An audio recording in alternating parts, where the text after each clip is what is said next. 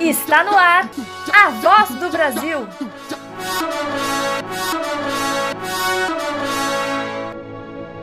A voz do Brasil.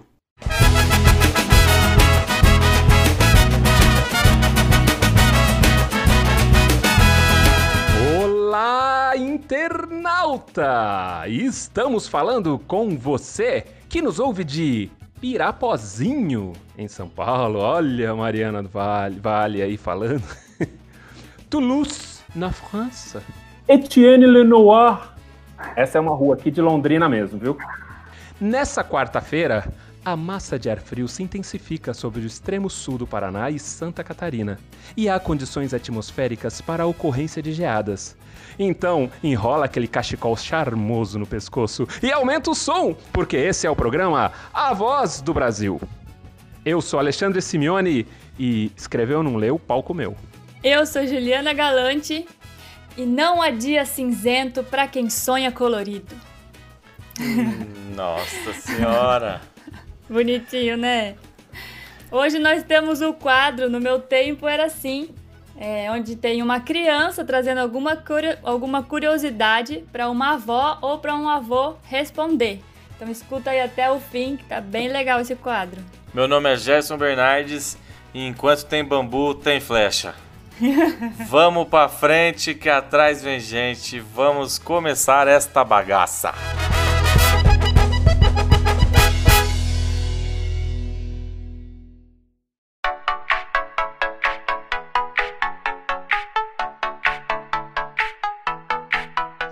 Agora uma notícia bacana pra Dedéu. Projeto doa livros de autores negros em cestas básicas na zona sul de São Paulo. Essa é uma notícia da Folha de São Paulo pela Giovana Reis. Arroz, feijão e livro. Esses são os principais itens das cestas básicas que a Agência Popular Solano Trindade distribui às comunidades da Zona Sul de São Paulo. Em parceria com a Alma Hub, a organização criou o projeto Livros na Sexta, que entrega obras de autores negros a 200 famílias mensalmente. No último dia 5 de julho, as famílias receberam exemplares de Memórias da Plantação Episódios do Racismo Cotidiano, da autora portuguesa Grada Quilomba, a mais vendida na Flip 2019. A distribuição foi feita em parceria com a editora Cobogó. A ação nasceu por meio de uma necessidade de levar, além de alimentos, representatividade e cultura àqueles que tentam sobreviver ao isolamento social. Sedes da Cooperifa, a Cooperativa de Cultura da Periferia, e do Festival Percurso, os bairros do Campo Limpo e Capão Redondo são marcados pelos saraus e mostras culturais, que, por sua vez, estão impedidos de acontecer durante a quarentena. Agora, o projeto busca parcerias com as principais editoras do Brasil para captar doações maiores e exclusivas da leitura negra, gerando uma espécie de clube do livro na periferia.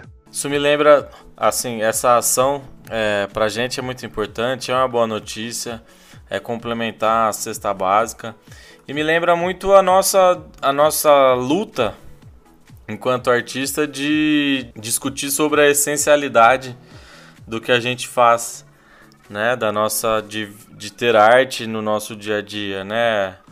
Tá tá muito acho que se todo mundo parar para pensar no seu dia, a arte nos envolve em muitos dos nossos atos, inclusive na comida, né? É, já diria Titãs, a gente não quer só comida, a gente quer comida, diversão e arte, porque a gente precisa é, viver além de sobreviver, né? Então essa é uma ação muito importante, muito bacana. É, os livros tem aqui uma lista de livros, né? Deixadas pela nossa produção. Eu vou falar aqui a lista. Memórias da Plantação, Enquanto os Dentes, Pesado Demais para a Ventania, Também os Brancos Sabem Dançar, Torto Arado, O Vendido, Slumberland e um outro Brooklyn. São livros que estão sendo distribuídos aí nessa, pelo projeto Livros na Sexta. É, falando sobre literatura negra, essa notícia me lembrou de um perfil no Instagram que eu sigo e, e tem um, e, e é um perfil que produz tirinhas, o Leandro underline Assis underline Ilustra.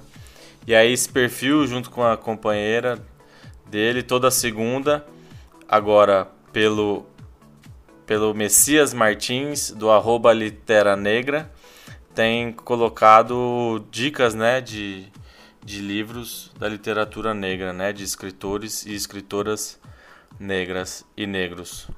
Então fica a dica aí, tem muita coisa legal pra gente dar uma olhada e ler e ter arte, agora nesse caso, a arte literária no nosso dia a dia e na nossa cesta básica, uma boa ideia. Notícia bacana para Dedéu.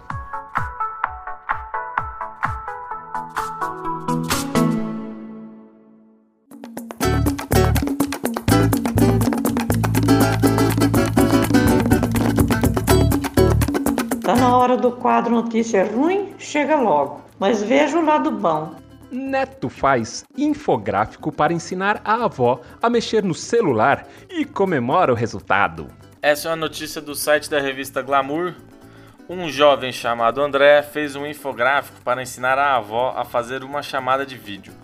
O rapaz desenhou um celular no papel e apontou o caminho que a idosa deve fazer para conseguir falar com a família à distância. Ele compartilhou um registro de sua apostila e também o resultado da explicação. Deu certo, comemorou André em post no Twitter. Fofura da quarentena. No link para a notícia que está na descrição do episódio, você confere a foto da alegria da vovó e do neto André. É isso aí. É, a gente tem que pensar que cuidar dos nossos avós, né, na quarentena, assim, no isolamento, não é só ficar longe deles para protegê-los. A gente tem que cuidar da saudade, né? Tem que cuidar do, desse carinho, desse cuidado afetivo, assim. É, também porque nesse momento, nesse mundo tão tecnológico, os nossos avós não estão assim tão acelerados igual a gente na tecnologia, né? Eles não, não têm esse domínio da tecnologia, nem a gente tem também, mas eles menos ainda.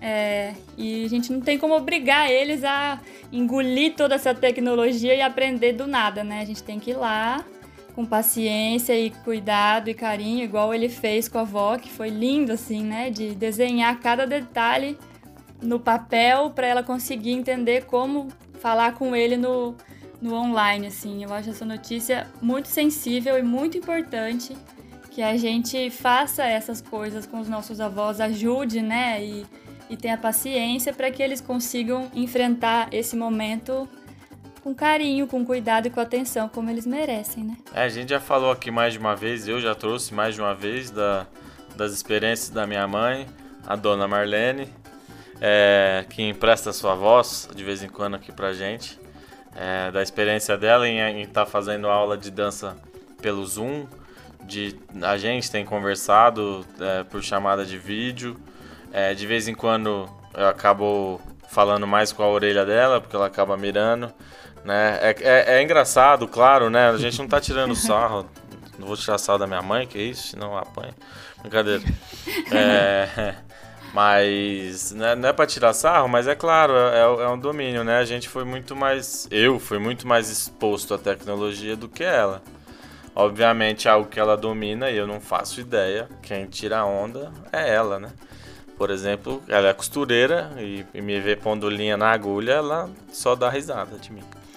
então a gente tem que ajudar a fazer a nossa parte. Eu passei pela experiência de outro dia ela ter é, tirado o, o, canal certo ali da TV para passar o receptor ali da TV. E aí, por chamada de vídeo, a gente conseguiu junto com ela mexer no controle ali da TV e voltar para o canal certo.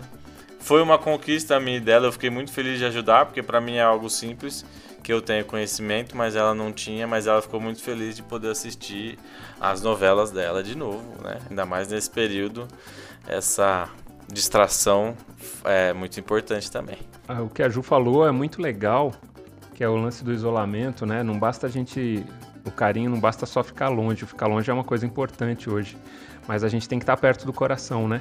Tem que estar, parece, parece clichê né, falar isso, mas é real, assim, né? A gente tá, tá perto, tá com esse carinho, tá com essa atenção, ter essa paciência que o Gerson falou agora, né? de, às vezes por uma chamada de vídeo que é um pouco mais difícil explicar, ou esse neto que, que desenhou para saber como é que a, que a avó ia fazer. Eu acho isso lindo demais. Eu, eu adoro, não, não tenho mais os meus avós, mas o carinho é o mesmo e tenho aí a minha mãe que o carinho também é o mesmo. Isso aí, cuidemos dos nossos velhinhos. É isso aí. A voz do Brasil. A voz.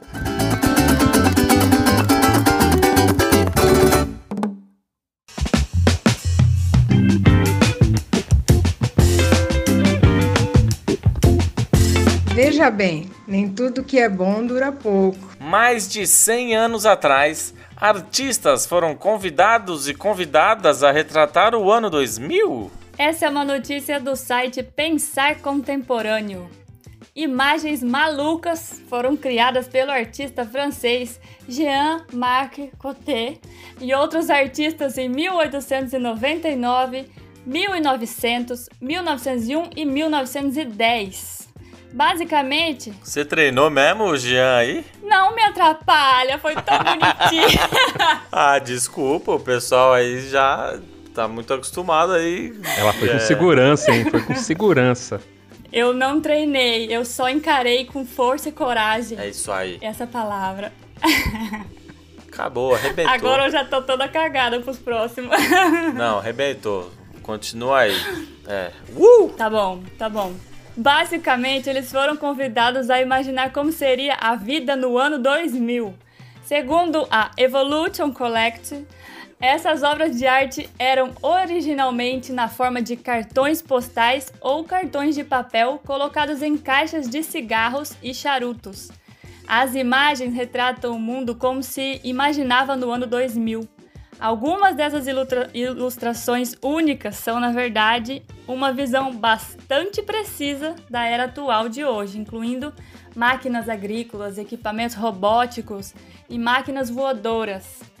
Por enquanto, ainda não começamos a montar os cavalos marinhos gigantes que tem em algumas obras, mas quem sabe no futuro próximo. Acesse o site do Pensar Contemporâneo, que vai estar na descrição do nosso episódio, e você pode conferir as 35 obras que vislumbram o ano 2000. E aí você escreve pra gente dizendo o que você achou. Olha, as imagens são impressionantes, né? A gente, quando a gente para para ver essa, como, que, como que os artistas imaginavam é, o ano 2000, a gente vê muita coisa do que a gente tem hoje. Claro que com aí nos desenhos a gente vê a tecnologia que havia na época também, né? Tem, um, tem uma ilustração de uma máquina de limpar, que é uma máquina gigante e tal, parece tipo um robô assim com um monte de vassoura. Mas a gente tem hoje aquele robozinho redondinho que limpa a casa, exatamente isso que o, que o cara imaginou, só que ele imaginou com né? É, tem um livro muito interessante do começo do século, que é do Foster, que chama A Máquina Parou. Ele escreveu bem ali no, no comecinho dos anos 1900, bem no comecinho mesmo, acho que dentro da primeira década. É, a, a, a imagem que ele faz da gente com as máquinas, a, a, tela azul, ele fala sobre uma tela azul que, eles está, que, que as pessoas se comunicam e uma conversa com a outra. Gente, é impressionante mas o site vale super a pena ver todas as imagens, a gente fica de cara. É muito curioso. Eu vi uma imagem que as pessoas estão sentadas assim numa mesa que seria uma mesa de restaurante e estão com telas de celular e fones fininhos assim. Eu falei, meu, não é possível que alguém. É, e aí eu já não sei se quem inventou o fone de ouvido não estava vendo essa imagem, né? Não sei quem, quem, se ele foi uma previsão ou se quem fez né? Steve Jobs aí que fez o smartphone, né? Ou, ou, é atribuído a ele. Mas se ele viu essa imagem, aí teve a ideia, porque é impressionante. Algumas coisas são impressionantes, algumas coisas são absurdas. é, mas algumas coisas são impressionantes de como, como fazem um, um. Parece realmente assim uma previsão. Eu vi que muita coisa ali é, me parece é, ainda ser a, a a vontade humana em domar a natureza e superar alguns limites, assim. É, principalmente tem muita coisa de transporte, né? Sobre voar, sobre trilhos de trem e barcos rápidos e tudo mais. E algumas coisas de domar principalmente o clima, né? Então tem uma imagem de um, de um teto numa cidade, então a chuva não cai na cidade, cai nesse teto de vidro, nessa redoma, ou uma super máquina que afasta a chuva para outro lugar. Né? Então é um pouco dessa vontade humana de controlar o que às vezes não vai ter controle não. É, eu fico imaginando como seria, né, daqui 100 anos, assim. Fiquei, fiquei curiosa pensando nisso. E eu vou falar um pouquinho da minha visão de como vai ser daqui 100 anos, porque... E depois, depois você faz um quadro, né? Eu você vou fala, desenhar, depois você vai fazer vou um desenhar desenho. aqui com um bonequinho de palito, que é o que eu sei fazer. E depois eu... Juliana Garlante. Ah, eu, eu acho que. Não sei se é porque eu sou palhaça, mas eu tenho uma visão bem otimista do futuro, assim. Por mais que estejamos num momento dessa loucura e de muitas coisas tristes, eu tento sempre pensar o futuro melhor do que o presente, assim. Então eu imagino que daqui a 100 anos as mulheres vão estar tomando é, outros lugares de poder na sociedade, vão estar na política, vão estar. É, e isso vai trazer uma forma de organizar o mundo muito mais cheia de sensibilidade, de igualdade, em todas as suas camadas, em todas as suas espécies. É, eu acredito também que a gente vai ter que começar a pensar no que a gente come. Isso já vem mudando, né? Porque isso transforma muitas coisas também no, no nosso ecossistema. Eu acho que daqui a 100 anos vai ter, ter muitas coisas lindas. As crianças que estão aqui hoje vão ter mudado muitas coisas para melhor, porque elas são crianças muito revolucionárias.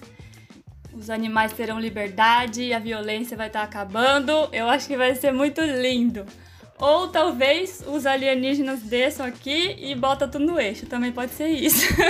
O que vier primeiro. o que vier primeiro. Pra ser melhor, o que vier primeiro, né? É, Eu gosto muito dessa sua visão, hein, Ju? Vou ficar com ela também, hein? É, vamos, vamos junto. eu quero ver o quadro agora, mas eu gostei desse quadro, vai ser bonito. Falando em quadro, vamos ao nosso quadro é, de toda quarta-feira. No meu tempo era assim. Estamos falando de 100 anos pra frente. Vimos quadro de 100 anos pra trás, falando de agora. Que confusão, né? Parece que estamos num episódio de Dark, não é mesmo? da Netflix. Ai, meu Deus É, do céu, voltando e indo pra frente, voltando pra trás. É, mas vamos lá, o quadro No Meu Tempo Era Assim. Quem fez a pergunta hoje, Juliana? Foi o Miguel. O Miguel é uma fofura de criança. Miguel fez a pergunta e quem está respondendo? O pai da Mariana Ferrari, o querido Palito, seu José. É isso aí. Escuta aí que ficou muito bonitinho.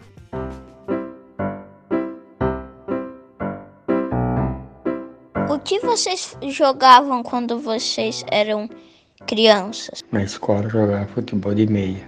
Enchia uma meia de palha, fazia bem dura, a meia bem dura, enchia ela e ia dobrando assim ela. É, uma vez ou outra, uma vez ou outra, até ela ficar, até acabar ela, a meia, durinha. Aí nós jogava, descalço. É o futebol na terra, né? Passava uma estrada no, na frente da escola. Naquele tempo não tinha asfalto, né? Era tudo terrão. E jogava na, na estrada. Tudo descalço. E chutava aquela bola de meio.